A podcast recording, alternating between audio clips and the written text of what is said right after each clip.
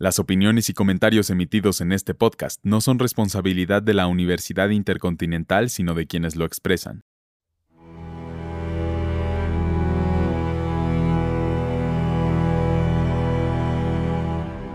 Hola, bienvenidos al Week Podcast. Yo soy Gerardo Gómez y en esta ocasión vamos a hablar de uno de los álbumes más esperados de los últimos años, la más reciente grabación de la banda británica Depeche Mode llamado Memento Mori. Memento Mori es el quinceavo álbum en la discografía de este grupo, formado en 1980 y el primero desde 2017 en que editaron Spirit. Salió a la venta el pasado 24 de marzo y estuvo precedido por el sencillo Ghost Again. Fue producido por James Ford y es el primer álbum como un dúo, es decir, solo participaron Debbie Gahan y Martin Gore, dado que el año pasado falleció Andy Fletcher, uno de los integrantes originales. Será promocionado con una gira llamada Memento Mori World Tour. De acuerdo a una entrevista que dieron a la revista New Musical Express, todo comenzó con una colaboración entre Martin Gore y Richard Butler, ex integrante de Psychedelic First, durante la pandemia, y que culminó con siete canciones que posteriormente le enviaron a Gahan, al cual le sorprendió lo buenas que eran y pensaron en grabar un álbum. Si bien Butler nunca se unió a la banda y Fletcher murió inesperadamente en mayo de 2022. En el sitio oficial del grupo ofrecen una descripción del disco. Este álbum de 12 tracks contiene una vasta expansión de estados de ánimo y de texturas, desde su ominosa apertura hasta su cierre con determinación, pasando por la paranoia y la obsesión hasta la catarsis y la alegría, con todos los miles de puntos en medio. En un artículo escrito por Alex Papadamas para el New York Times, dice que Memento Mori es obsesivo hacia la muerte y aún para los estándares de Depeche Mode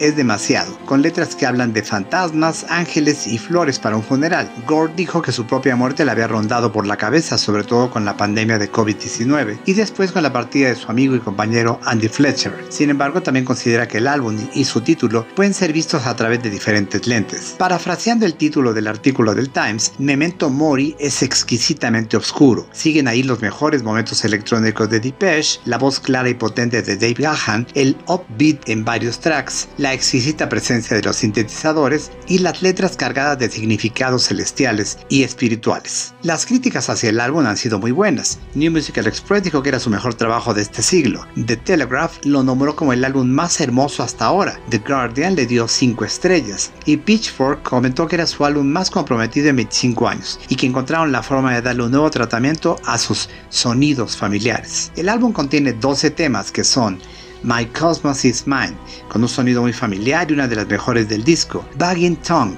Ghost Again, el sencillo y con un video en blanco y negro muy evocador y fantasmal. Don't Say You Love Me, una bella balada. My Favorite Stranger tiene un déjà vu hacia el viejo Depeche. Soul With Me, muy depresiva y con cercanía hacia la muerte. Caroline's Monkey, un tema muy beat.